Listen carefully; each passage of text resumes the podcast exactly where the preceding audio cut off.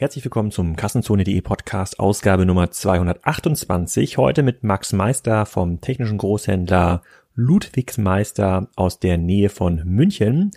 Max ist in der Lage, sein Unternehmen sehr, sehr effizient auf die Herausforderungen der Plattformökonomie vorzubereiten. Er ist wahrscheinlich in dieser Branche einer der innovativsten und führenden Großhändler, wenn es um das Thema Digitalisierung geht. Er macht sehr, sehr viel richtig. Es fängt damit an, dass er extrem viele Dinge in-house selber macht, ausprobiert, klein anfängt und aus Fehlern lernt und seine Prozesse im Griff hat. Da macht er sehr, sehr vieles richtig und verlässt sich nicht auf hanebüchene Verbandslösungen oder Lösungen, ähm, die er gar nicht im Detail kontrollieren kann. Hört da mal rein. Ihr findet Leute wie Max auch beim Digital Commerce Day am 10. April in Hamburg. Da bin ich auch vor Ort, moderiere den einen oder anderen Part und freue mich, da schon sehr viele Gesichter auch von den Podcast-Hörern wiederzusehen. Ähm, dort haben wir ein Programm, was ähnlich ist wie der Kassenzone Podcast. Dort reden Praktiker aus der Praxis für die Praxis und ähm, reden nicht viel um den heißen Brei herum. Und äh, da freue ich mich schon sehr drauf. Wie gesagt, am 10. April in Hamburg. Den Link zur Veranstaltung setze ich auch nochmal in die Show Notes. Jetzt aber erstmal viel Spaß mit der Ausgabe mit Max Meister. Hallo Max, willkommen zum Kassenzone.de Podcast. Heute aus der Zentrale von Ludwig Meister. Sag doch mal, wer du bist und was du machst. Ja, hi. Äh, erstmal schön, dass ich da sein darf. Mein Name ist äh, Max Meister. Ich bin Geschäftsführer äh, oder einer von drei Geschäftsführern von Ludwig Meister. Wir sind ein klassischer Familienbetrieb in der dritten Generation. Unsere Branche ist der technische Großhandel und unsere Kunden sind Instandhaltung, aber Großteil eigentlich OEM-Kunden, wo wir direkt in die Fertigung liefern. Genau, endlich mal ein B2B-Podcast. Das wurde schon lange gewünscht von vielen Kassenzone-Hörern. Du hast ja auf dem ähm, Stuttgarter Digital Commerce Day, glaube ich, also in Böbling war das, hast du auch einen Preis bekommen, äh, wurdest du als Händler ähm, ausgezeichnet. Du bist, glaube ich, in der Branche so ein bunter Hund, wenn es rund um das Thema Digitalisierung geht. Und heute wollen wir mal darüber sprechen, wie weit der technische Großhandel eigentlich digitalisiert ist und auch digitalisierbar ist was das eigentlich genau ist. Viele Hörer bei Kassenzonen kommen ja aus dem B2C-Umfeld und sind so klassische Konsumenten. Vielleicht können wir uns erstmal ähm, damit starten, diese Branche zu verstehen. Also was ist denn eigentlich technischer Großhandel? Ja, also wir kaufen von den Herstellern in relativ großen Mengen. Das ist abhängig vom Hersteller. Kaufen wir äh, Produkte ein, wir disponieren die und haben die auch bei uns auf Bestand und verkaufen die in kleineren Losgrößen. Was sind das für Hersteller? Ähm, das sind, äh, sag ich mal, äh, Wälzlagerhersteller, Dichtungshersteller aus Deutschland, aber auch aus äh, Japan, auch aus Amerika. Wenn man da so ein Gefühl hat, wie groß ist denn der Umsatz mit solchen Produkten in Deutschland? Oh, in Deutschland äh, gibt es da sehr unterschiedliche Schätzungen, aber das äh, geht hoch bis zu mehrere Milliarden. Und ähm, ich kann jetzt keine genaue Produkt, äh, sozusagen keinen Produktsplit sagen, aber es gibt äh, laut Schätzung ist es tatsächlich ein sehr großer Markt, also relativ attraktiv. Das heißt aber, jede, jede große Maschine, die gebaut wird, egal ob es eine landwirtschaftliche Maschine ist, eine Druckmaschine oder irgendwas im Bergbau, bekommt ja einen Großteil seiner Teile durch diese Art des Handels, oder? Ja, ähm, wobei man, also das hängt ein bisschen von dem Volumen ab. Also ich sage jetzt mal, wir liefern keine Kugellager an äh, BMW, die dort ins Auto eingebaut werden, mhm. sondern wir liefern Kugellager an eine Medizintechnikfirma, die beispielsweise einen Bedarf hat von eine Million Euro im Jahr. Das ist so äh, ein, das wäre für uns ein großer Kunde. Und die bekommen die Ware tatsächlich über den Handel, aber es gibt immer auch äh, Kunden, die direkt beim Hersteller kaufen. Ah, okay, das heißt, das muss ja schon ein sehr großer Milliardenmarkt sein für diese, ähm, für diese Geräte. Und ist das ein Markt, der ähm, sehr viele Teilnehmer hat oder gibt es hier so zwei, drei große Amazon-artige Händler, die alles, äh, alles bedienen in diesem Markt? Nee, gibt's nicht. Es gibt äh, sehr große, die haben sich auch, sagen wir mal, durch äh, Firmenübernahmen äh, sind die auch gewachsen und wachsen zum Teil auch gut organisch. Und äh, es gibt ein paar, sag ich mal, eine Handvoll wirklich sehr große. Und dann gibt es aber vor allem viele, die, ähm, sag ich mal, ungefähr halb oder ein Drittel so groß sind wie wir. Unser Jahresumsatz, das müsste man vielleicht noch sagen, ist ungefähr äh, 100 Millionen Euro. Genau, und ihr wächst ja ordentlich von Jahr auf Jahr momentan. Ja, also in dem Fall kann ich das sagen, weil es mindestens zwei in Folge waren. Hm. Äh, dieses Jahr rechnen wir nicht damit, weil die Konjunkturlage schon sich eintrübt, äh, oder zumindest äh, wird es überall behauptet. Aber äh, ich glaube, wir wachsen ganz ordentlich, ja. Ja, und ähm, vielleicht da nochmal, was, was ist denn der, der Mehrwert, den der technische Großhändler gegenüber dem Hersteller, aber auch gegenüber dem Endabnehmer, nehmen wir jetzt mal die Medizinproduktehersteller überhaupt liefert. Also warum kaufen die ja der Hersteller von einem Medizinprodukt nicht alle Teile direkt beim Hersteller? Das wird ja in der Theorie müsste es doch viel billiger sein für den. Ja, in der Regel äh, wäre der Produktpreis auch günstiger. Wobei die Dienstleistungen, die wir drumherum bauen, äh, sozusagen den, den Mehrpreis mehr wie wett macht. Also jetzt hat, wir sind vorher hier rumgegangen. Wir äh, verbringen oder wir bieten relativ viel Dienstleistung rund um das Produkt und das schon lange. Und das sind, das kann logistischer Natur sein, so dass wir Prozesse versuchen zu vereinfachen. Das kann aber auch mal Vormontagen sein und ähnliches. Also das heißt, der technische Handel, äh, der rein nur Teile einkauft und verkauft, den, das sehe ich ähnlich kritisch wie du, denn äh, der tut sich schon relativ schwer.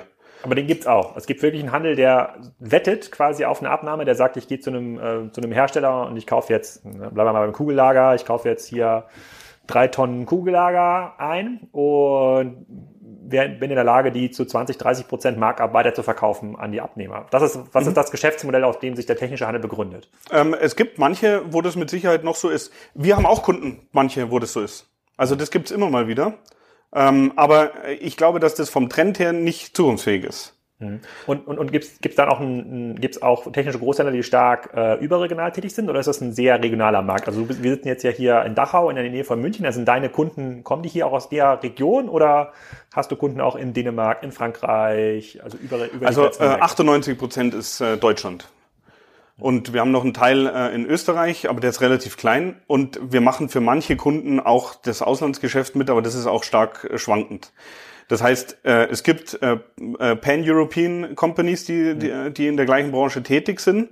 Die sind aber auch äh, sozusagen in der Regel äh, durch Akquisitionen gewachsen in die, in die, in die anderen Märkte rein. Also es ist mehrlich, mehrheitlich schon noch ein äh, regional geprägter Markt. Okay, ich versuche das ein bisschen zu verstehen, weil die meisten Handelsmärkte, wo es so Handelsstrukturen gibt, da entwickelt sich dann irgendwann mal so eine Art Oligopol heraus. Da gibt es dann so zwei, drei, vier, fünf große, vielleicht nochmal regional große, das hier noch nicht passiert. Und meine Vermutung wäre, das äh, ist deshalb noch nicht passiert, weil äh, es einfach viele, sehr viele regional basierte Hersteller gab von Produkten, die quasi eure Kunden sind. Und dann gibt es in ganz anderen Regionen Hersteller von dem Kugellager zum Beispiel oder von irgendwelchen kleinen Motoren oder was immer ihr oder Pumpen, die ihr verkauft. Und diese Art von Zwischenlieferfunktion, die war halt extrem stark gesplittet.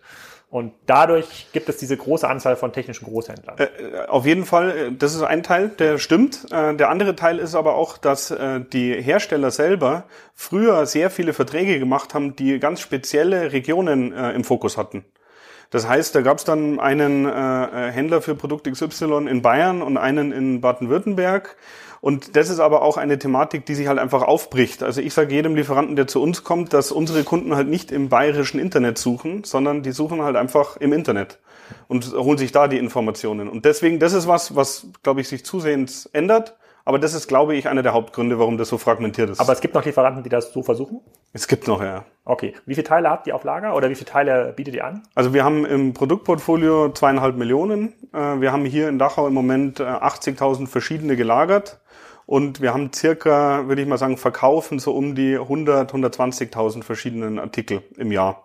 Das heißt, ein Teil machen wir tatsächlich äh, reines äh, Wareneingangs-, Warenausgangsgeschäft, weil wir das für unsere Kunden besorgen. Und wie viele Kunden habt ihr? Wir haben 12.000 kaufende Kunden und ähm, die verteilen sich tatsächlich auf die unterschiedlichsten äh, Branchen äh, im, im Maschinenbau. Ja. Okay, das heißt, bei einem 100 Millionen Umsatz macht ihr einen deutlich fünfstelligen bis in der Regel sechsstelligen Umsatz pro Kunde. Das ist so ein klassischer Kunde bei euch. Ja, also äh, sechsstellig freuen wir uns schon. Äh, das, find, äh, das ist dann schon ein größerer Kunde. Aber äh, ich glaube, dass die, die Anzahl der ganz kleinen Kunden tatsächlich bei uns eher stagniert. Okay, und dann nochmal für die äh, naiven sozusagen B2Cler, zu denen ich mir jetzt mal auch äh, zählen würde. Wie findet euch denn ein Kunde? Also angenommen, ich bin jetzt der, ich baue jetzt irgendeinen Teil, so, wir hatten auch vorhin ganz kurz über 3D-Drucker geredet. Ich könnte jetzt ein Startup sein aus Berlin und äh, will jetzt anfangen, 3D-Drucker zu bauen. Da brauche ich ja auch Kugellager für irgendwelche Gelenke, irgendwelche äh, Spritzteile. Einige gibt es vielleicht beim Hersteller, aber viele dieser Kleinteile muss ich mir einkaufen bei einem, bei einem Großhändler. Wie finde ich euch? Also äh, was man sagen muss, ist, dass unsere äh, Google-Optimierung sehr gut ist, weil wir alle unsere technischen Texte veröffentlicht haben und schon vor vielen Jahren. Das heißt, da wir, wir haben relativ viel organischen Traffic immer noch. Das heißt, äh, klar, die finden uns über Google, äh, Google suchen, Die finden uns, äh, wenn sie auf die Hersteller gehen und sagen, sie wollen einen Händler für die Produkte sehen, wobei das würde, würde ich jetzt gar nicht als besonders relevant ansehen. Also tatsächlich Google und äh, ähm, Mund, äh, also sozusagen wörtliche Empfehlung. Okay, Google und wörtliche Empfehlung ähm, und und Messen, ist das auch so ein hm. Thema, wo du was machen kannst? Genau, also dazu muss man sagen, dass wir eigentlich äh, nie besonders viel Marketing gemacht haben. Ähm, das versuchen wir jetzt zu ändern, aber in der Vergangenheit haben wir gesagt, wir wollen, äh, das Ludwig-Meister-Versprechen ist, dass wir tatsächlich das liefern, äh, was bestellt ist und dass wir die Leistung auch abliefern. Und da haben wir uns nie so auf Werbung und Marketing konzentriert. Wir waren auf ein paar Messen, äh, sind wir aber mittlerweile immer weniger. Und deswegen versuchen wir halt tatsächlich seit einem Jahr jetzt über das Thema Content Marketing wirklich auch da nochmal bessere Ergebnisse zu erreichen.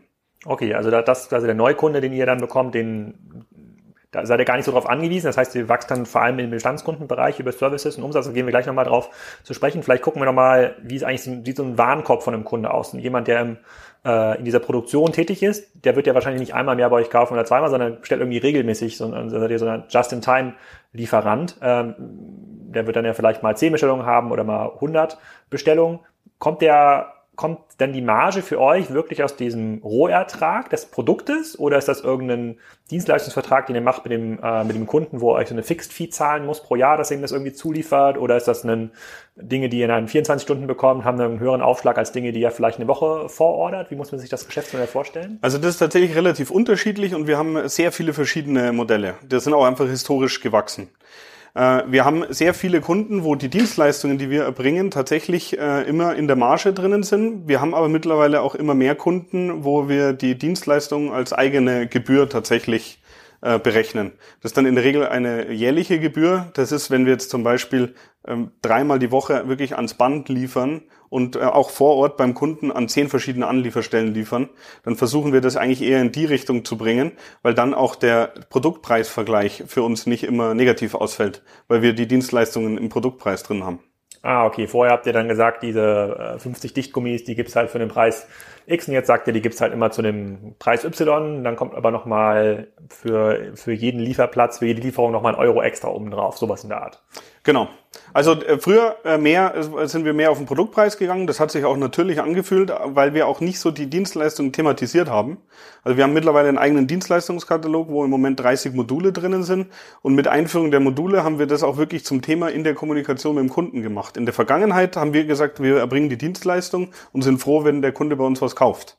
Und unsere, unser Ziel ist eigentlich eher in das Thema wirklich auch äh, Dienstleistungen zu verkaufen, reinzukommen. Okay, wenn ich jetzt heute auf eine Tagung fahre, der, wo sich viele technische Großhändler irgendwie treffen, was, was treibt die dann um?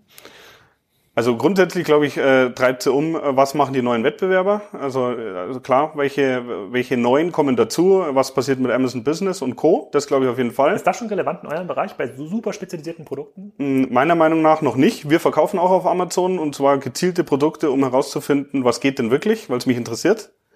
Ähm, und da ist bisher noch nicht so äh, Wahnsinns Traffic dahinter. Was wäre das, so ein Kugellager?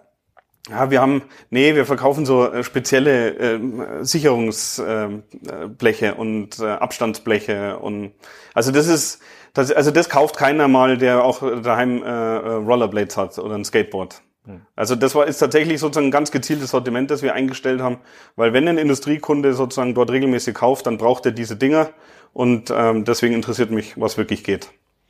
Hm, okay, aber wenn Amazon, wenn Amazon Business wirklich durchstartet, würde das nicht bedeuten, dass die Hersteller, mit denen ihr heute auch zusammenarbeitet, dann auch genau diese gleichen Verträge mit Amazon machen müsste? Ein Vertrag, den ihr jetzt heute auch habt? Ähm, um also auch, überhaupt Zugang zu den Teilen zu bekommen, die ja super speziell sind und äh, für die man gar nicht so leicht an die Produktdaten rankommt. Ja, also es wird Lieferanten geben, die das machen, bin ich mir relativ sicher. Ähm, ich glaube aber, dass vor allem eher andere Händler über den Marketplace äh, anbieten werden. Und dass sie sozusagen, dass der Kundenzugang zu den Produkten äh, so geregelt wird. Hm, okay, aber da siehst du bisher noch nicht so einen total krassen Traffic für eure, für eure Branche. Für unsere, aber das kann sich schnell ändern. Also wir, auch da ist es so, wir, wir wollen einfach versuchen, ein bisschen äh, dran zu bleiben. Deswegen äh, bleiben wir da sozusagen auch im Kontakt und wollen mal sehen, was da auch gefordert wird, damit man überhaupt drüber reden kann. Du hast vorher gefragt, was die Händler umtreibt. Das andere ist mit Sicherheit äh, dieser Allgemeinbegriff äh, Digitalisierung und wie macht man das. Ja. Und? Wo stehen die dann? Ähm, Also ich kann jetzt in dem Fall nur sagen, wo wir stehen. Ich glaube, dass wir äh, uns ganz gut aufgestellt haben. Aber wir machen auch, wir investieren schon relativ lange viel Geld, aber vor allem auch viel Zeit und Management Attention in das Projekt. Weil sagen muss, wir haben uns das ja gerade angeguckt hier bei, äh, äh bei dir.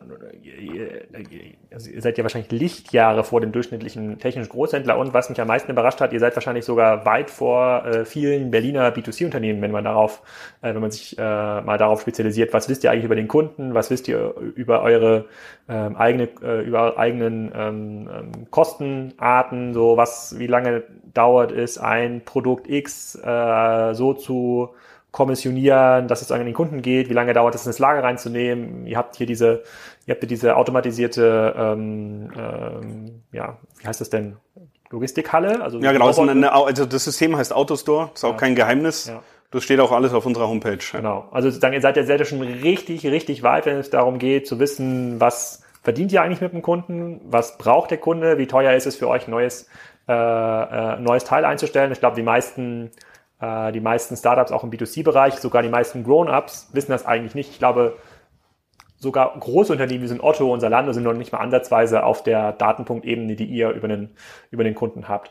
Ähm, das, das ist ja auch ein bisschen das, was du bei dem Digital Commerce Day im letzten Jahr erzählt hast, wo du gesagt hast, okay, wie, wie geht ihr eigentlich ran, wo dann alle mit offenen Mündern dastanden und sagen, oh, krass, also äh, ähm, abgefahren, wie weit ihr da schon äh, vorgegangen seid und wie weit ihr auch schon denkt äh, in diesem Bereich. Ähm, du hast das jetzt in den letzten Jahren hier aufgebaut. So, was ist denn, was ist denn, wenn du jetzt anderen technischen Großhändlern, ich weiß, das ist jetzt ein bisschen Wettbewerb, aber anderen Unternehmen in diesem Bereich irgendwie einen Tipp mitgeben kannst? Was sind denn so die, Dinge, die du gelernt hast bei der Automatisierung dieser ganzen Prozesse, die ihr habt? Also Incoming-Prozesse, Masken, die an den Sortierplätzen stehen, Verpackung, Planung. Also was sind so Dinge, die du gelernt hast bei dieser Digitalisierung? Also erstmal freut mich natürlich, ja. wenn du das äh, so positiv siehst. Wir können das nicht beurteilen und wir haben auch irgendwann für uns beschlossen, und das ist meiner Meinung nach auch schon einer der ersten Punkte, dass man nicht immer auf den Wettbewerb schaut und auf andere Firmen.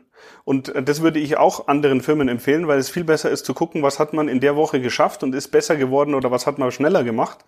Weil wenn man das nämlich dann über eine lange Zeit macht, ist das Ergebnis relativ cool. Also wir können uns heute hinsetzen und ich kann dir die Logistik so zeigen, weil wir einfach angefangen haben. Und meine Empfehlung wäre tatsächlich, äh, also was sich äh, sehr gut, äh, also oder als sehr gute Entscheidung zeigt, ist, dass wir eine super klare Datenstruktur haben. Das heißt, äh, wir haben eine zentrale Datenbank, wo alles drin liegt, und zwar von Einkaufsdaten bis hin zu Controlling und auch die Logistikdaten und äh, auch E-Commerce-Daten. Und wenn ich alles an einem Punkt habe, kann man plötzlich Datenpunkte verbinden und sieht ein Bild, das äh, haben wir ja davor auch nicht gewusst, sondern wir haben es halt einfach mal ausprobiert. Also das heißt, eine klare Datenstruktur, das wäre das Erste, was ich äh, versuchen würde anzustreben. Wie habt ihr es angefangen? Also jetzt sitzen andere Unternehmen in der gleichen Situation, haben ganz, haben total wüsten Haufen an Produktdaten, die sind ganz, ganz quer verteilt, manchmal Papierform, manchmal Excel-Form, manchmal in irgendwelchen PDFs, die noch nicht mal lesbar sind, kann man sich noch nicht mal raus kopieren. Wie, wie, fängt man da an? Sitzt du dann hier selber und machst irgendwelche MySQL-Datenbanken, die du irgendwie Oh Gott, na, also äh, ich mache gar nichts. Also ich kann höchstens ein Bild malen, wie es vielleicht ausschauen soll. Ähm, also äh, hier ist es, glaube ich, auch so. Man muss äh, die Entscheidung treffen, dass man da Geld investieren will, weil, man, weil einem das wichtig ist. Wir haben auch Produktbereiche, wo die Stammdaten echte Katastrophe sind. Also das ist auch wirklich so. Aber ähm, man muss halt irgendwann entscheiden, wir wollen das verbessern. Und wir haben, ich glaube, das äh, bei uns das Produktstammdatenteam haben wir eingeführt, das war im Jahr 2000. Und dann haben wir einfach konsequent versucht, das zu verbessern. Und irgendwann muss man äh, über Massendatenverarbeitung nachdenken, Import, Export. Dann kommen Kundenanforderungen dazu. Und mit jeder Kundenanforderung oder mit jedem Katalog, den man vom Lieferanten bekommt, wird man besser. Und äh, Schritt für Schritt. Also auch hier ist es, glaube ich, so, äh, lieber anfangen, bevor man einen Wahnsinnsplan macht. Und der Fokus muss halt klar sein. Wie, beschäftigst du dafür eigene Entwickler? Also wir haben bei uns drei Entwickler wobei die viel äh, im ERP entwickeln und Zusatzanwendungen, die ihr jetzt auch hier gesehen habt, also wie die Logistik, wie unser CRM, äh, aber auch, sage ich mal, die ganzen Schnittstellen, die wir zu Kunden haben. Und dann haben wir drei Mitarbeiter im Stammdatenmanagement, die eigentlich nichts anderes machen wie Preislistenpflege und ja, Metadatenpflege und Import-Export von neuen Stammdaten. Aber äh, diese drei habt ihr jetzt ja schon länger. Also ihr habt jetzt ja nicht in diesem Jahr irgendwie angefangen, im letzten Jahr, sondern nee. dann, wann, wann sind so die ersten technischen Kapazitäten dazugekommen dann bei Ludwig Meister, wo du sagst, weil wenn wir jetzt mal aufzählen müssten, wo da wo ihr steht und sagen wir mal, ihr habt jetzt nicht viel falsch gemacht. Da müssten wir jetzt ja die Mannjahre, die da reingeflossen sind, die müssten wir jetzt ja mal zusammenzählen, um okay. herauszufinden, ähm, was, wie viel müsste ein anderer investieren, um überhaupt den Zustand zu erreichen, den ihr heute habt, technisch. Okay, also da ist es so, dass ich wahrscheinlich, wenn ich jetzt eine Zahl nenne, beim nächsten Mittagessen mit unserem IT-Leiter äh, eine Runde ausgeben muss oder sowas. Weil, das ist okay. Äh, das die kann ich, die übernimmt der, äh, der, der Podcast-Sponsor. Ich weiß noch nicht, wer das hier sein äh, okay. wird. aber ähm, also wir, also in dem Fall die tatsächlich, mein Vater hat die IT-Abteilung schon gegründet. Und wir haben schon, bevor ich angefangen habe und bevor meine Schwester angefangen hat, haben wir äh, wirklich versucht, selber auch unser ERP anzupassen. Weil äh, jetzt, wir sind ja in der Sandwich. Was ist das ERP? Äh, das ERP heißt äh, Inventor von Nissen und Felten. Das ist, ist das so äh, ganz speziell jetzt für eure Branche? Äh, die machen viel so Großhandel. Ich glaube, Produktion ist jetzt nicht der Hauptfokus, aber Großhandel ist von denen definitiv eine Stärke. Und für uns äh, ist der größte Vorteil, dass wir ein Standardpaket haben, wo wir sozusagen Customizing äh, auf unterschiedlichen Ebenen draufpacken können. Und äh, der andere schöne Funktion ist, dass wir einzelne Funktionen in dem ERP. Das heißt, ihr baut das ERP jetzt quasi nicht so massiv auf, sondern habt da so Schnittstellen da rein und habt dann so eine Art Middleware dann darüber gebaut. Ja, wobei das auch in dem, äh, ich glaube Framework Studio heißt es, in der Entwicklung von dem äh, ERP-Hersteller ist. Okay. Und was wir aber machen, ist, dass wir mit Web-Services einzelne Funktionen abrufen. Äh, Preisbildung, Wareneingangsbuchen, solche Thematiken. Und die können wir herausgelöst zum Beispiel in, einer, in unserem CRM nutzen. Und was sind das denn für Daten, die ihr zum Beispiel im CRM nutzt? Äh, also im CRM ist es so, ähm, wir haben gedacht, vielleicht wäre es ganz witzig, wenn man da auch schnell einen Auftrag erfassen könnte. Also das hat mir irgendwie, die Idee fand ich gut. Ich glaube, es hat noch keiner gemacht. Aber wir haben halt dann die Maske im CRM äh, sozusagen eingesetzt und haben das Auftragseinfügen-Knopf äh, einfach über einen Webservice gemacht. Und dann werden die Daten übertragen und dann ist der Auftrag so, als wäre er im ERP erzeugt worden. Ah, okay. Wie, wie kommen heute die Aufträge zustande? Also ich meine, die bei den äh, bei den durchschnittlichen Produktpreisen, ihr müsst ja hier jeden Tag hunderte, wenn nicht sogar tausende Pakete äh, raus raussenden. Also ja, wir sind bei, bei ungefähr 1000, also von der Richtung her, bisschen drüber. Und die versendet ihr selber mit irgendeinem, mit irgendeinem Lieferdienst? Ja, mit Lieferdiensten, genau. Wir haben auch ein bisschen eigene Zustellung, wir haben ein paar Sonderthemen für einzelne Kunden, aber der Großteil ist tatsächlich äh, Standardversand, so wie ihr es unten gesehen habt. Hm, okay, und also nur damit ich das, das Modell auch einmal für den klassischen Hörer erkläre. Also ihr bekommt jetzt jeden Tag dann im Schnitt ja auch dann 1000 Produkte von den Herstellern. So, die müssen eigentlich in ihr Lager irgendwie durchgeschleust werden und dann kommen am Ende des Tages 1000 Pakete raus. Wenn jetzt immer nur ein Produkt pro Paket mhm. äh, da drin liegt, wenn es jetzt irgendwie mehr sind, dann, äh, dann geht die Rechnung dann so ein bisschen hoch. Bist du gar nicht so weit weg? Also sagen wir mal, 1000 waren Eingangspositionen, ergeben bei uns so 2000, 2500 waren Ausgangspositionen. Mhm. Und äh, im Schnitt hat ein Auftrag bei uns äh, ungefähr 1,9 bis 2 Positionen. Das heißt, von der Richtung her stimmt es, wie du es eingeschätzt hast. Und wie muss ich mir das vorstellen? Also dann nehmen wir, bleiben wir wieder beim Medizintechnikhersteller, der bekommt dann von euch äh, innerhalb von 24 Stunden, wenn er dann irgendwie nachbestellt, bekommt er ein Paket in seine Produktion geliefert und weiß dann genau, wo in seiner Produktion das irgendwie hinpasst und wo das Teil irgendwie eingebaut werden muss. Mhm. Also dazu muss man vielleicht sagen, wie grundsätzlich der Prozess im B2B ist. Das heißt, im Wareneingang muss in der Regel die richtige Bestellposition identifiziert werden, weil in, hinter dieser Information steckt dann die Bestellung des Kunden und da steht zum Beispiel drinnen, äh, das ist für Projekt XY. Mhm.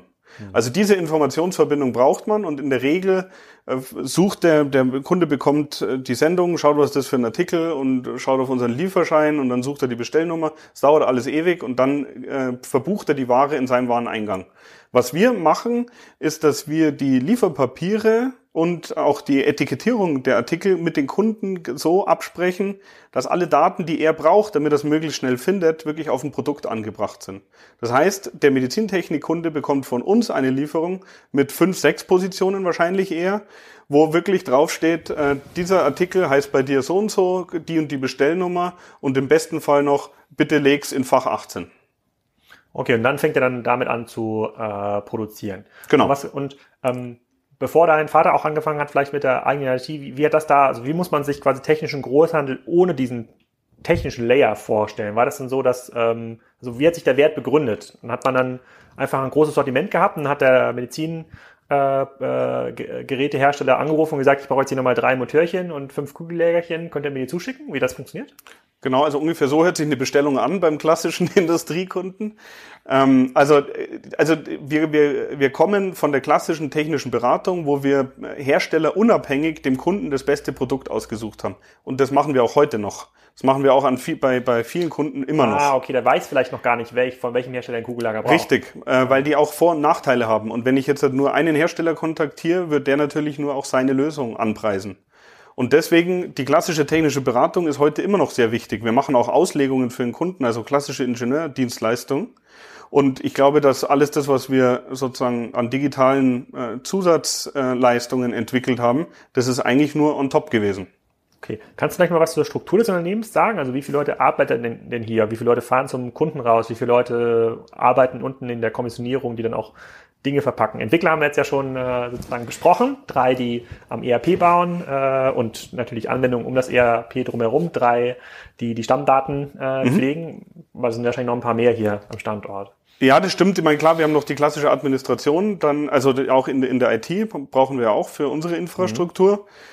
Dann, äh, wir haben beispielsweise im Einkauf, äh, handeln wir äh, ungefähr 80 Prozent von unserem Einkauf mit äh, fünf Ganztagesstellen, also re auch relativ schlank.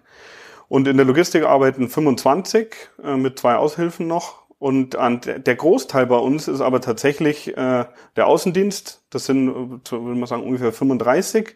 Und äh, dann der Innendienst, der wirklich am Telefon oder per E-Mail oder auch wir kriegen Bestellungen per Fax sich um den Kunden kümmert.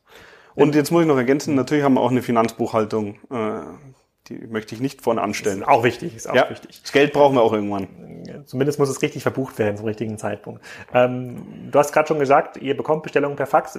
Kannst du was darüber sagen, wie so die generelle Quote ist? Also ihr habt äh, wahrscheinlich ja irgendwie EDI-Anbindung, ihr habt ja auch so einen kleinen, äh, ihr habt auch so einen kleinen Webshop. Wenn man sich überlegt, was ist irgendwie wie wichtig, kannst du das irgendwie anteilsmäßig sagen?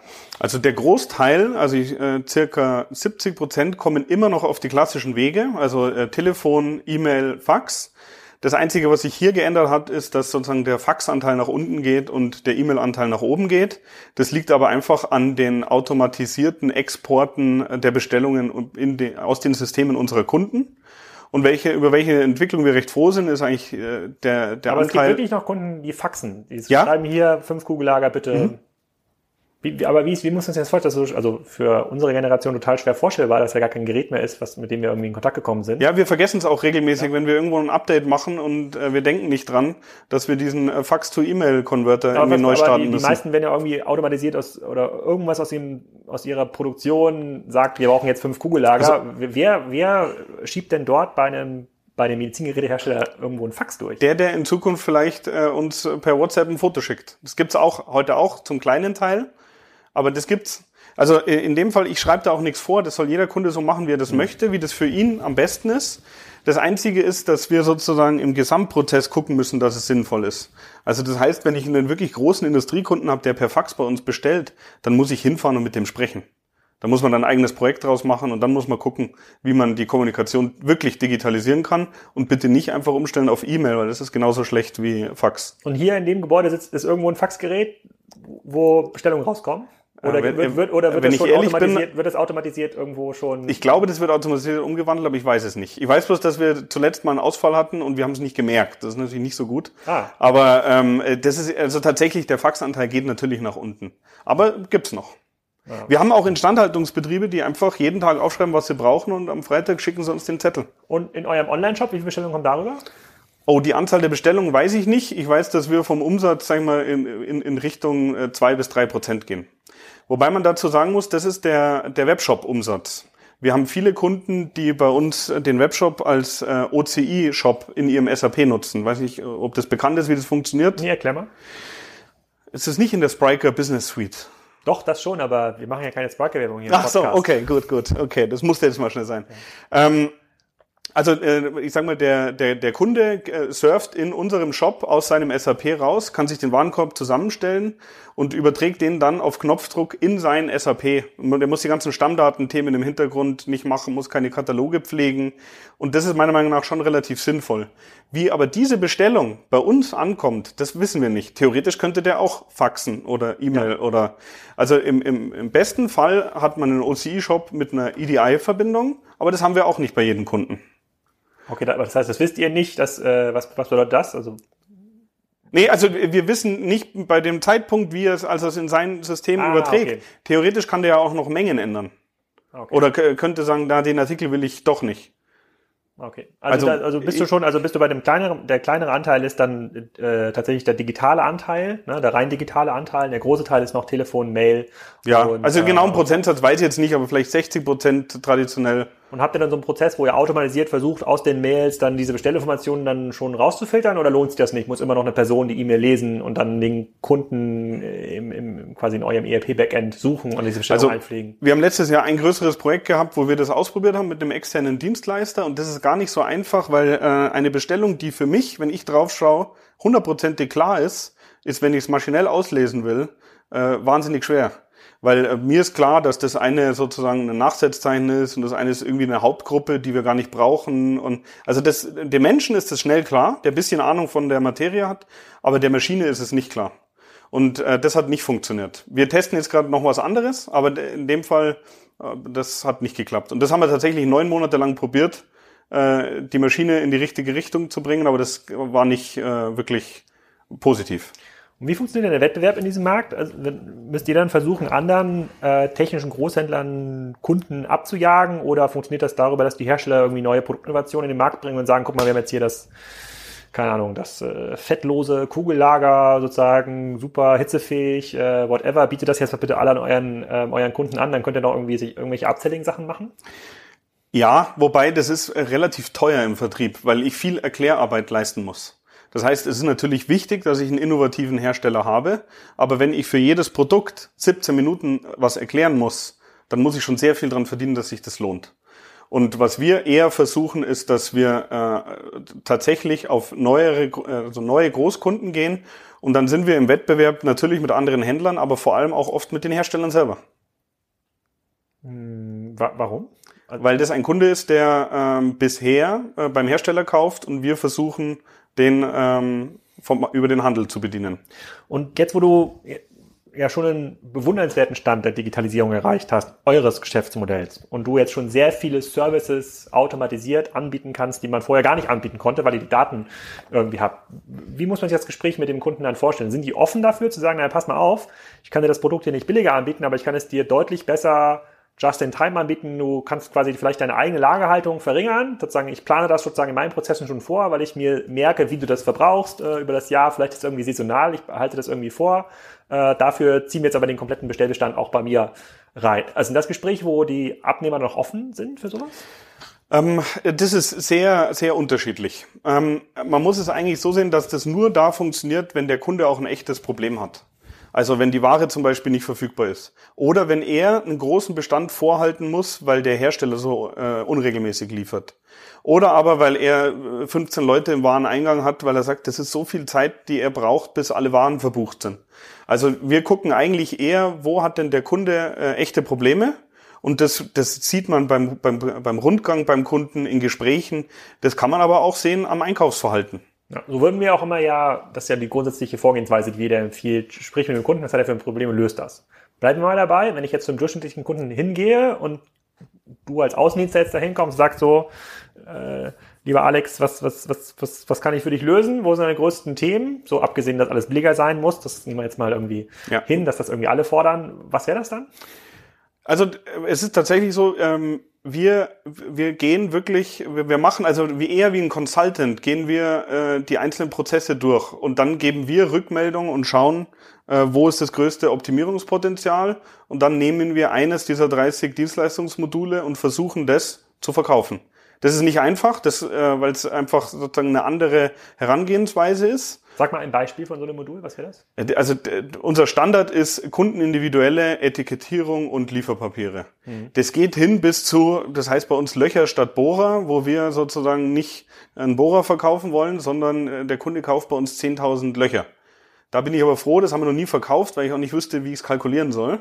Aber ähm, also da sind die unterschiedlichsten Themen drin. Wichtig ist aber modular aufgebaut. Also man muss nicht äh, sozusagen ein Riesenprojekt machen, das dauert ein halbes Jahr Implementierung, sondern wir können Modul 17 einsetzen und dann irgendwann mal 18. Also die kann man auch unterschiedlich kombinieren.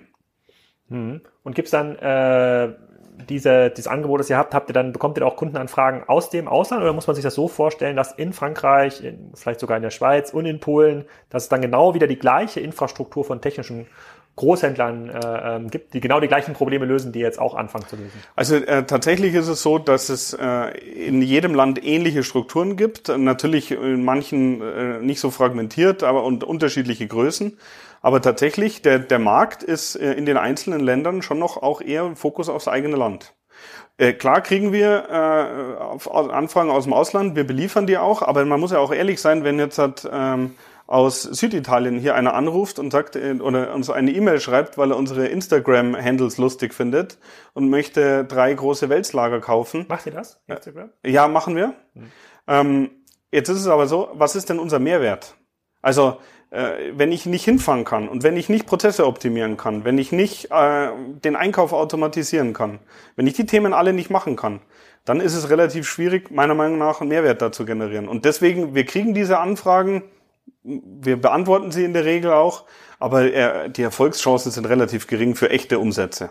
Hm, okay, es bleibt ein, also ist ja schon mal gar nicht so schlecht, weil A ist ja Markt, haben wir ja gerade gelernt, ist ja noch super fragmentiert. Das heißt, du kannst ja auch über, über eine Konsolidierungswelle, in der du, du ja relativ weit vorne mitschwimmen kannst, aufgrund eurer Größe, könnt ihr ja schon in euer Markt noch sehr, sehr groß wachsen. Plus der Markteinstieg von Dritten aus dem Ausland ist ja auch nicht so einfach. Das ist ja erstmal gar keine schlechte, äh, keine schlechte Position, der ihr seid.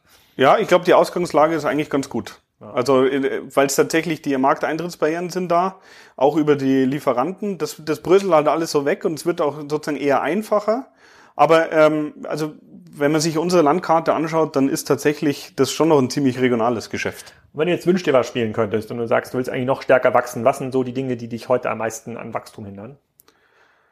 Ähm, ich würde mir äh, mehr oder ich würde gerne sozusagen mehr Dienstleistungen entwickeln, die so skalierbar sind wie äh, die Etikettierung, wo wir einfach alles im Standard mitmachen. Das heißt, mehr Dienstleistungen, wo ich nicht davon abhängig bin, dass eine Person beim Kunden irgendwas genau analysiert und macht. Das würde ich mir gerne wünschen. Und ähm, ich würde mir mehr äh, Dienstleistungen wünschen, die wir tatsächlich rein digital abwickeln. Ich habe ein paar ja gesehen. Ähm, ich glaube, da, die Richtung stimmt auch, aber da möchte ich noch mehr Schlagkraft dahinter bringen. Und Wünsche Richtung Hersteller oder Richtung Endkunden, abgesehen, dass die Endkunden von der E-Mail schnell auch auf EDI und Co. Äh, migrieren sollten? Nee, also ähm, bessere Stammdaten, mehr Bilder. Nee, das ist überhaupt nicht mein Wunsch, äh, weil desto schlechter das ist und desto mehr wir da rein investieren, desto besser ent entwickelt sich der Umsatz. Das sehen wir. Ah. Also da, wo wir wirklich an Stammdaten arbeiten, und das sind noch gar keine Bilder, das sind Staffelpreise, Verpackungseinheiten und ähnliches, sehen wir, dass wir einen höheren Umsatzwachstum haben als in den Produktgruppen, wo alles perfekt ist. Also deswegen, mein, mein Wunsch wäre, dass die Lieferanten kein Geld in Produktstammdatenmanagement investieren. Ja, okay. Das ist ein, ein, sehr, ab, ein sehr abgefahrener Wunsch. Und, und, und wo siehst du dann den Hebel von so super innovativen Anwendungen? Ich, hab, äh, ich war ähm, vorgestern bei dem Vortrag von äh, Leonard Paul in Linz dabei und da hat er gerade gezeigt, was es für Apps gibt von Amazon Business, die es irgendwie möglich machen, Schrauben zu scannen mit der Amazon App und dann kann Amazon diese Schraube oder diese Mutter oder auch viel kompliziertere Produkte aus dem eigenen Sortiment erkennen über so eine, über so eine Bilderkennung. Wie gut das jetzt funktioniert bei der Schraube, glaube ich noch, sei jetzt mal dahingestellt. Sind das Themen, wo du sagst, so, da spielt sich in fünf Jahren schon eine ganze Menge Business ab? Also, also das kann ich echt äh, schwer beurteilen. Ich stelle es mir relativ schwer vor. Also in dem Fall, das werden auch nur die wirklich die Großen schaffen. Ähm, wenn man nach Amerika schaut, also äh, auch da, dort gibt's große technische Händler, die könnte ich mir vorstellen, die schaffen auch noch ein bisschen was in die Richtung. Ich glaube eher, dass es äh, in dem Fall, das ist ein Buzzword, Industrie 4.0, aber ich glaube, dass in die Richtung äh, sehr viel Innovation kommen wird. Hm. Und da wird es Geschäftsmodelle geben, an die werden wir heute, glaube ich, noch gar nicht denken. Dann will ich, bevor du anfangen kannst, um deine Fragen zu stellen, wir haben uns hier verabredet, weil du mir auch Fragen stellen wolltest. Wir sind ja hier im Podcast-Studio von, äh, von dir an deinem, an, deinem, an deinem Tisch. Äh, ähm, ähm, würde ich nochmal sozusagen ein bisschen besser verstehen wollen. Ähm, wenn dieser Markt sich tatsächlich eher so mit zwei, drei, vier, fünf äh, Prozentpunkten ähm, nach, nach, nach vorne entwickelt und ihr tatsächlich schon einer der größten technischen Händler seid, in diesem Markt, erwartest du dann, unabhängig ob es von Amazon getrieben wird oder von einem anderen, gibt es in den nächsten zehn Jahren nochmal so eine ganz krasse Konsolidierungsfälle? Kündigt sich das an? Gibt es irgendwie ganz viel Venture Capital, was noch in diesen Markt jetzt reingeschossen wird? Gibt es irgendwelche großen Hersteller, die sagen, wir wollen eigentlich diese Wertschöpfungsstufe auch besitzen? Wir kaufen uns jetzt hier die fünf Großhändler der jeweiligen Re Region zusammen äh, und machen da was draus? Also äh, erstmal muss ich noch schnell sagen, zu dem einer der größten technischen Händler, also jede Stufe, die man sozusagen von uns nach oben geht, ist ungefähr immer doppelt so groß wie wir. Also das heißt, da ist der Unterschied schon ziemlich groß. Ähm, also ich sehe äh, natürlich eine Konsolidierung, das heißt, es werden Firmen aufgekauft von den Großen. Das ist jetzt nicht unbedingt unser Hauptfokus. Ähm, ich glaube, dass wenn der Druck auf die Marge wächst durch äh, E-Commerce-Firmen, dann wird es leider auch äh, Firmen geben, die das nicht überleben werden und deswegen auch verkaufen müssen. Also in die Richtung, glaube ich, wird einiges passieren.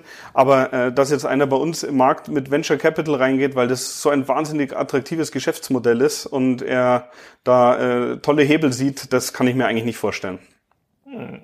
Spannend, sehr spannend. Also ich glaube, ich kann ja jedem, ich, es hören sich ja auch einige Hersteller hier diesen, äh, diesen Podcast an und wahrscheinlich auch einige Hersteller von Medizinprodukten, also beide Seiten. Ich kann jedem mal empfehlen, hier diese Führung zu machen und sich mal anzuschauen, was ihr da genau macht. Es ist wirklich, und ich kenne ja nun mittlerweile sehr viele Unternehmen, es ist wirklich, also ich glaube, in der B2B-Branche wird es einzigartig sein, ähm, aber sogar für B2C-Verhältnisse seid ihr extrem äh, ähm, weit und ihr habt ja erst vor zwei, drei Jahren so richtig angefangen mit diesen, äh, mit diesen Sachen, also schon abgefahren, was da äh, ähm, so zu sehen ist. So, jetzt übergebe ich dir aber mal hier den, äh, den, den Frage-Staffelstab, damit du auch, äh, auch mal was loswerden kannst. Ja, sehr gut. Also in dem Fall geht es mir gar nicht ums Loswerden, sondern muss ich vielleicht ganz kurz die Geschichte dahinter erzählen.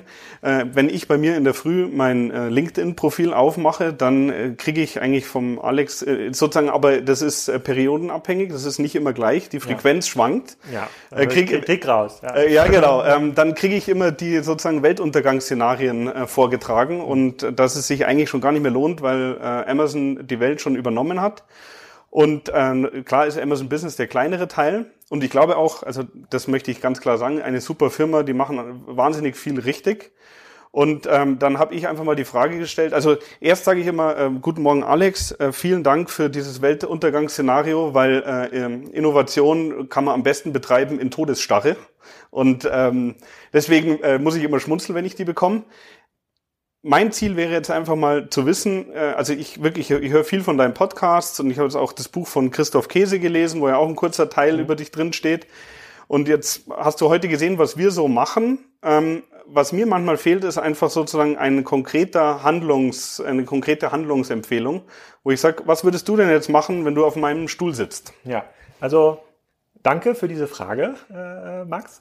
Ähm, ich glaube, wir müssen erstmal davon überlegen, reden wir, haben wir, haben wir die gleiche Sicht auf den Markt. So, und da fängt es ja schon an, also jetzt unabhängig von meinen Handlungsempfehlungen, da komme ich gleich zu, da ist die, da ist schon mal eine relativ große Differenz zu spüren zwischen vielen Leuten, die den Thesen, die ich irgendwie äußere, auch sehr ablehnend gegenüberstehen. So, eine These, die ich halt habe, ist, dass der Handel, das sozusagen die Handelsmarge, weil irgendwie immer mehr Hersteller vertikalisieren, weil es halt einen sehr, sehr großen globalen Druck gibt, egal welche Industrie das jetzt ist, ob es B2B ist oder B2C, ob wir jetzt über eine Handyhülle reden oder über einen, über einen Kopfhörer, dass die halt in Zukunft immer geringer wird. Das heißt, Modelle, die auf der Handelsmarge basieren, ein zunehmendes Problem bekommen. So, mhm. ähm, damit, da muss man erstmal mitgehen mit dieser These. Da gehen halt nicht alle mit, aber ich, ich glaube, dadurch, dass ihr auch in diesem Servicegeschäft halt stärker äh, involviert seid, gehst du erstmal mit. So, dass, das, da ist, quasi eine, das ist quasi eine Säule in dem Markt. Die andere Säule, äh, von der man, äh, die man auch mittragen muss, damit man überhaupt über Lösungen redet, ist halt das Technologie wichtiger wird, weil, ähm, und das sehe ich ja bei euch, deswegen mache ich auch diesen Podcast hier so gerne bei euch,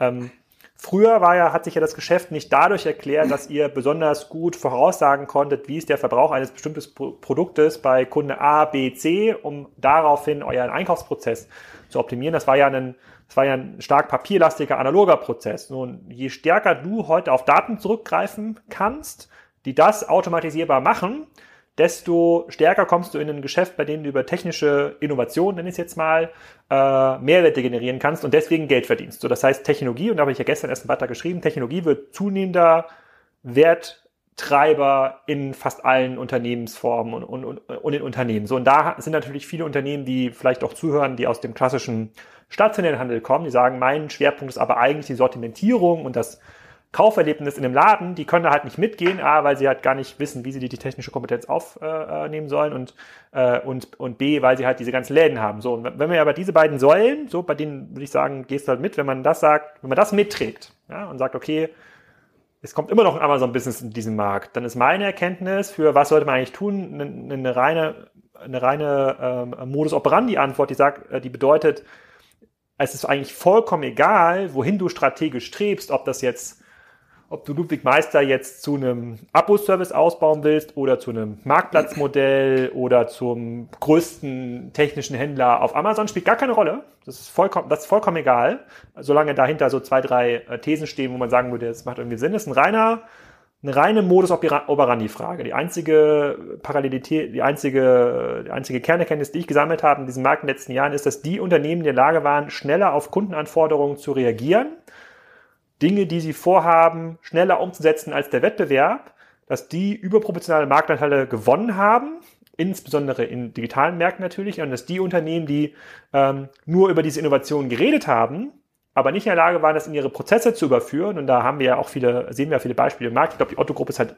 ein Beispiel gerade dafür, denen es halt extrem schwerfällt, in dieses Modell äh, zu kommen. Also die dauert, die haben die richtigen Strategien, aber sie kriegen es halt nicht richtig umgesetzt die fallen halt irgendwann raus. Nicht, weil bei Salando schlauere Leute sitzen oder bei ASOS oder meinetwegen sogar innerhalb der Autogruppe bei About You, sondern weil, weil die in einem Systemumfeld arbeiten, was es nicht erlaubt, schnell genug diese Dinge umzusetzen. Und da rede ich gar nicht über die großen Strategien, sondern wirklich über die ganz kleinen, kleinen Dinge. Und sei es halt, nehmen wir mal so ein banales Beispiel. Angenommen, du erkennst jetzt in deinem Logistiksystem, dass du bei einem Prozent aller Bestellungen, die hier reinkommen, ob das jetzt EDI ist oder der, Web, der Webshop, eigentlich manuell nacharbeiten musst, weil du keine, weil du nicht gut genug deine Verfügbarkeit planst. Ja, die musst du vielleicht löschen oder canceln, nachordern. Mhm. So. Dann musst du in der Lage sein, das in den nächsten Wochen zu lösen. Ja, da geht es nicht darum, dass du da irgendwie noch eine künstliche Intelligenz drauf baust oder dann vielleicht noch einen, einen ja. virtuellen Teilefinder sozusagen. Und wer das nicht kann, das ist alles Basics. Wer das, wer das nicht kann, der fällt halt aus dem Markt, der fällt aus dem Markt raus. Ja, okay. Also auch da gehe ich zum Großteil mit, weil äh, das, was ich jetzt ja heute hier gezeigt habe, sind ja die Sachen, die funktionieren. Äh, nicht gesehen habt ihr jetzt ja die ganzen Sachen, die nicht funktioniert haben. Und äh, da gibt's auch ein paar äh, Sachen, die wir nennen könnten. Und das passiert auch. Aber was ich mich einfach frage, ist, also bei uns, klar, die Marge ist unter Druck. Wir wachsen jetzt zwar, das ist jetzt einfacher für mich darüber zu reden, aber wir haben auch Jahre gehabt, wo wir äh, ein Prozent gewachsen sind oder zwei Prozent. Und dann finde ich, ist das äh, relativ schwierig. Ich lese das dann und dann finde ich es aber schwierig zu sagen, oh ja, stimmt. Wir haben jetzt noch den und den Gewinn, äh, den investiere ich äh, nur in technische Entwicklung und in Prozessingenieure, damit ich da vorwärts komme. Das äh, sozusagen finde ich äh, als Vorschlag oder als Lösung zwar okay, aber äh, da habe ich oft das Gefühl gehabt, eigentlich kann ich damit nichts anfangen. Also mm, ja, nee, weiß ich nicht. Also die ähm, klar, es ist immer schwierig, das immer auf den einzelnen Case runterzubrechen, aber ich meine, es fängt ja damit an und deswegen zitieren wir auch immer so oft äh, Jeff Bezos, ne, sozusagen fokussiert auf den Kunden. Äh, viele Unternehmen, mit denen wir irgendwie reden und mit denen wir Kontakt haben, die können wir halt nicht erklären, warum der Kunde genau bei denen kaufen sollte. Also sie haben das mhm. aus einer historischen, äh, aus einer historischen Perspektive sagen die das, ja, wir haben halt diese langen Kundenbeziehungen und die machen das schon irgendwie x Jahre mit denen, aber die sind ja überhaupt nicht, die sind überhaupt nicht fest. Wenn da mal morgen irgendwie ein schlauerer Vertriebler irgendwie hinkommt oder vielleicht kommst du jetzt auch dann äh, da morgen zu diesem Kunden irgendwie hin und bietest ihm ein besseres Angebot an, dann kauft er halt bei dir und ähm, da fängt es ja erstmal an. Also was ist dein USP für den Kunden? Du sagst halt stärkere Automatisierung. Jetzt heute ist das vielleicht dieses Label, äh, aufdrucken. Morgen wird es vielleicht irgendwas ganz anderes sein, dass du, ja. äh, äh dass du äh, in der Wertschöpfungskette vielleicht noch an einer ganz anderen Stelle beim Kunden irgendwie auf, auftrittst. Also du könntest es erklären und du kannst und du kannst es und diese Vorteile des Kunden kommen ja aus technischen Innovationen, die du irgendwie machst. Mhm. Und andere Unternehmen, die vielleicht mit diese 1% wachsen oder 5% geschrumpft sind, äh, und dazu gehören heute sicherlich äh, viele stationäre Handelsmodelle, die das auch, äh, die das auch hören und die sagen, na ja, das ist alles ganz Ganz richtig, aber wir haben halt diese Fähigkeit, wir haben die Leute nicht, wir wissen gar nicht, wie man die rekrutiert. Äh, wir haben jetzt zehn Jahre lang bei der Digitalisierung irgendwie gespart, wir haben nur die Filialen, wir müssen uns an die Filialen klammern. Ja, das ist äh, heute erst gab es ein Interview von einem Electronic Partner äh, mhm, äh, CEO, das ist ja eine komplette Bankrock Erklärung des eigenen USPs. So, und das ist, dass, dass, die, dass die Leute dann vielleicht nicht gut schlafen können, weil ihnen diese Handlungsfähigkeiten fehlen und auch nicht in der Lage sind, aufgrund dieser Verbundgruppenstruktur radikale Maßnahmen zu ergreifen, das ist irgendwie klar. Aber bei Leuten wie dir, so, da würde ich jetzt sagen, das kann, äh, auf konjunkturbedingt kann es ja total gut sein, dass du mal ein Jahr hast, wo du vielleicht sogar mal schrumpfst oder nur, mhm, nur ein Prozent, nur ein Prozent wächst. Aber du brauchst ja, aus deinen 12.000 Kunden wird es ja hoffentlich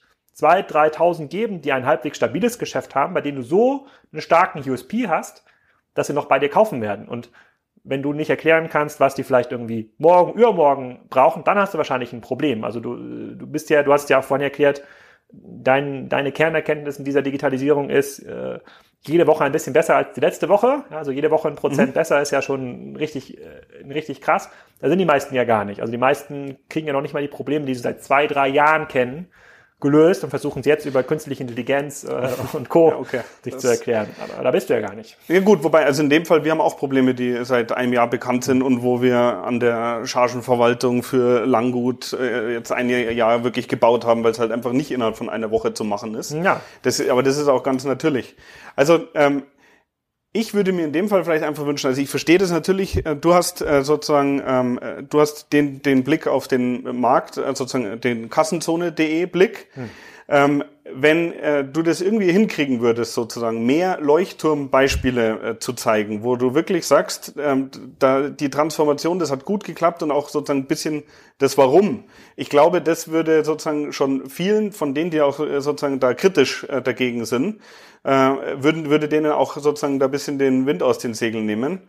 Ähm, ich weiß nicht, ob du das willst, aber ähm, ich habe ja nichts davon. Guck mal, ich bin ja am Ende des Tages auch Kaufmann, muss irgendwie Dienstleistungen oder Produkte äh, verkaufen. Ich habe ja nichts davon, dass die Leute irgendwie schlecht fühlen. Und die, ähm, ich glaube, Unternehmen haben natürlich ein Problem, wenn sie in einem Geschäftsmodell unterwegs sind und kein, äh, was vielleicht endlich ist. Das für mich jetzt so ein stationärer Handel ist für mich irgendwie endlich. Und wenn du dann kein Geld mhm. hast und das auch noch irgendwie reflektierst und weißt, das finde ich irgendwie doof. Die kann ich jetzt auch nicht glücklich machen, außer zu hoffen, dass es noch irgendeinen dummen Immobilienfonds gibt, der die Läden abkauft. Mhm. Gibt es ja auch genug, äh, äh, fairerweise.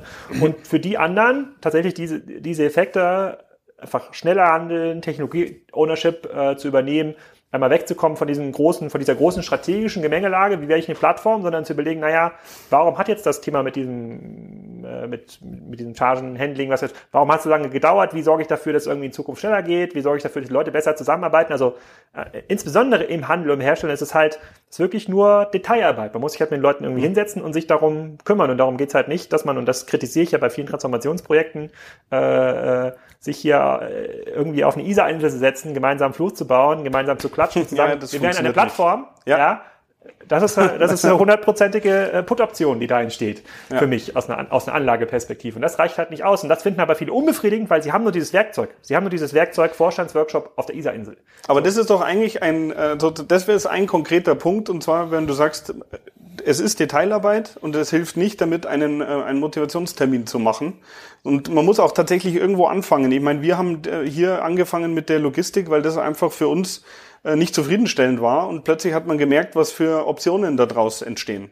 Aber tatsächlich, es ist äh, Detailarbeit. Ja, ich glaube aber, also wenn ich jetzt auf dein Business mal raufschaue, äh, sozusagen von aus einer ganz abstrakten Ebene, ich glaube, du bist in zehn Jahren gar nicht mehr technischer Großhändler. Ich glaube, du entwickelst dich in sozusagen in ein, in ein reines Servicegeschäft hinein, was sehr stark damit erklärt, also was, was sehr stark über technische äh, Dienstleistungen Richtung Hersteller kann das sein, aber auch Richtung Endkunde äh, kann das sein, sein Geschäft macht. Und das könntest du gar nicht planen. Du wusstest mhm. das vor zehn Jahren nicht, du, nee, weißt nee, es noch, du weißt es noch nicht mehr heute, aber du legst quasi, weil du halt so nah dran bist an diesem Problem beim Kunden und weil du halt sehr, sehr tief auch drin bist, du als Geschäftsführer weißt ganz genau Bescheid, was nicht funktioniert und was funktioniert und wie man da jetzt antwortet.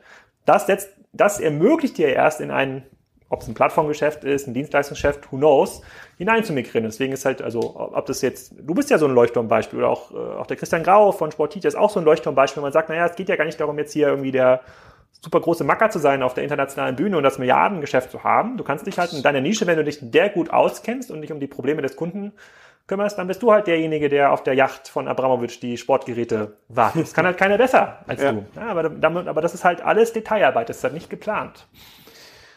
Okay, also es ist nicht geplant und ähm, äh, man muss sozusagen einfach versuchen, dran zu bleiben und lieber mehr Sachen auszuprobieren. Ja, man darf, also ich glaube, es schon doof wäre, wenn die Leute, wenn sie irgendwie Podcasts hören oder Kassenartikel äh, lesen, den Kopf in den, äh, den Kopf in den Sand äh, stecken. Das, das ist natürlich nicht das Ziel. Also bei mir das, passiert das nicht, ja. aber ich bin mir relativ sicher, dass es den einen oder anderen gibt, äh, der dann nicht ironisch drunter schreibt, vielen Dank für diese Motivation. Also, ja, aber, aber nehmen, wir mal, nehmen wir mal an, du lädst hier morgen einen technischen Großhändler ein, zu dir äh, aus irgendeinem Land, was nicht Wettbewerb ist, keine Ahnung, mhm. Dänemark, ja. Mhm. Und der hat die letzten zehn Jahre das nicht gemacht, was ihr gemacht habt. Und den zeigst du, wie du dein Geschäft gerade verändert hast, wie es entsteht. Und der realisiert jetzt gerade, Mist, er hat, er hat äh, immer noch das ganze Thema äh, Papierdaten. Er fährt nach Hause, er ist vielleicht auch noch äh, gar nicht in der Lage, das selber alles zu begreifen, wie das funktioniert, das technisch gar nicht begreift. Der wird seinen Kopf auch in den Sand stecken. Dann sage ich aber, naja, Pech gehabt, so ist nun mal das Unternehmertum, das ermöglicht ja neuen technischen Großhändlern, die dann das eben können, die dann diese Fähigkeiten haben, diese technischen Schnittstellen aufzubauen, die das, die Fähigkeit haben, die richtigen Entwickler zu finden, die auch die Fähigkeit haben, Softwaresysteme irgendwie für den Bedarf, den du heute hast, auszuwählen und vielleicht auch morgen zu wechseln. Das ist halt der Markt. Ne? Das heißt ja nicht, dass diese das bedeutet ja im Grunde nur, dass es vielleicht für ihn in dieser speziellen Situation keine Rettung äh, gibt oder keine, keine Fortführungsperspektive. Es bedeutet ja quasi nicht, dass es keine Marktoptionen gibt. Ja klar, das stimmt. Ich meine, ich denke dann einfach auch aus der Brille der äh, Old Industry drauf, obwohl wir das vielleicht zum Teil gar nicht mehr sind. Also deswegen äh, vergleiche ich da natürlich äh, vielleicht auch Äpfel mit Birnen. Also ich glaube, grundsätzlich sind äh, positive Sachen dabei. Im Detail draufschauen, Sachen ausprobieren und es muss nicht äh, immer ein Riesenbudget sein oder man muss vier Leute einstellen, nee. sondern vielleicht reicht auch einer. Ich glaube, diese, diese Managementaufgabe, das, nehmen wir mal den betroffenen technischen Großhändler oder den Hersteller, ist es halt eben nicht jetzt über die äh, Plattformstrategie 2025, obwohl jetzt müssten die Präsentationen ja schon 2030 müsste ja schon drin, sondern das so runterbrechen zu können auf das eigene Budget und auf die Fähigkeiten, dass halt Projekte mal in drei, sechs Monaten noch wirklich umgesetzt werden und dann auch äh, möglichst viele relevante Abteilungen in dem, äh, im Unternehmen dazugezogen werden. Und äh, dafür muss man, dafür muss man Silos aufbrechen, dafür muss man deutlich mehr technisches, technisches Verständnis auch selber aufbauen, dafür muss man diesen ganzen Ausschreibungsmodus auch verändern, weg vom, äh, weg vom äh, Purchasing Department, was halt ewig lange äh, ewig lange AFPs für irgendeinen Dienstleister ausschreibt, sondern wirklich reintauchen, tief operativ reintauchen, diese Dinge lösen. Und dann kann auch ein uralt Handelsunternehmen, glaube ich, in diesen Modus kommen, was es ihm dann verhilft, wieder neue Marktanteile zu gewinnen. Aber die meisten machen es halt nicht. Die meisten suchen nach der einfachen, äh, wie werde ich zum Amazon in meiner Branche mhm. äh, Strategie. Ja. Wie kann also ich das steht hier nirgendwo an der Wand übrigens. Ja, das, also stimmt, das stimmt, das stimmt, das stimmt. Andere Logos stehen hier an der Wand, aber die kann man, ich guck mal kurz in die Kamera, die kann man hier nur schwer erkennen. Die kann man vielleicht erahnen. Ah, okay, ja. erahnen, sehr gut. Ja. Nee, also äh, äh, das reicht mir im ersten äh, Step auch erstmal. Ähm, ich finde nur einfach, ähm, ja, also Alternativen aufzeigen, so wie du es jetzt hier gemacht hast, das wäre für mich ist das schon ein ersten Step, weil es soll ja auch äh, in dem Fall ein bisschen äh, jetzt meine Hörer eher motivieren, äh, sozusagen Sachen auszuprobieren und Sachen neu zu machen und ähm, ich glaube, ja, wenn man im Detail äh, wirklich auch ins, also sozusagen in das Technische reingeht, dann ist da schon, sind schon noch Chancen da. Ich meine, man kann es ja super operationalisieren, ob es jetzt sowas ist wie OKRs einführen oder was auch immer und man sich wirklich fragt, warum haben denn diese fünf Dinge, die wir vorgehabt haben, warum haben die nicht funktioniert und sich auch mit den Leuten hinzusetzen und das zu verstehen und Dinge aufzubrechen, das ist halt nun mal moderne Führungsarbeit und das machen die meisten nicht so und die sitzen dann doch wieder im nächsten Workshop äh, draußen und bauen Floß okay. und duzen sich. Ja, sehr gut, okay. Ja. Na gut.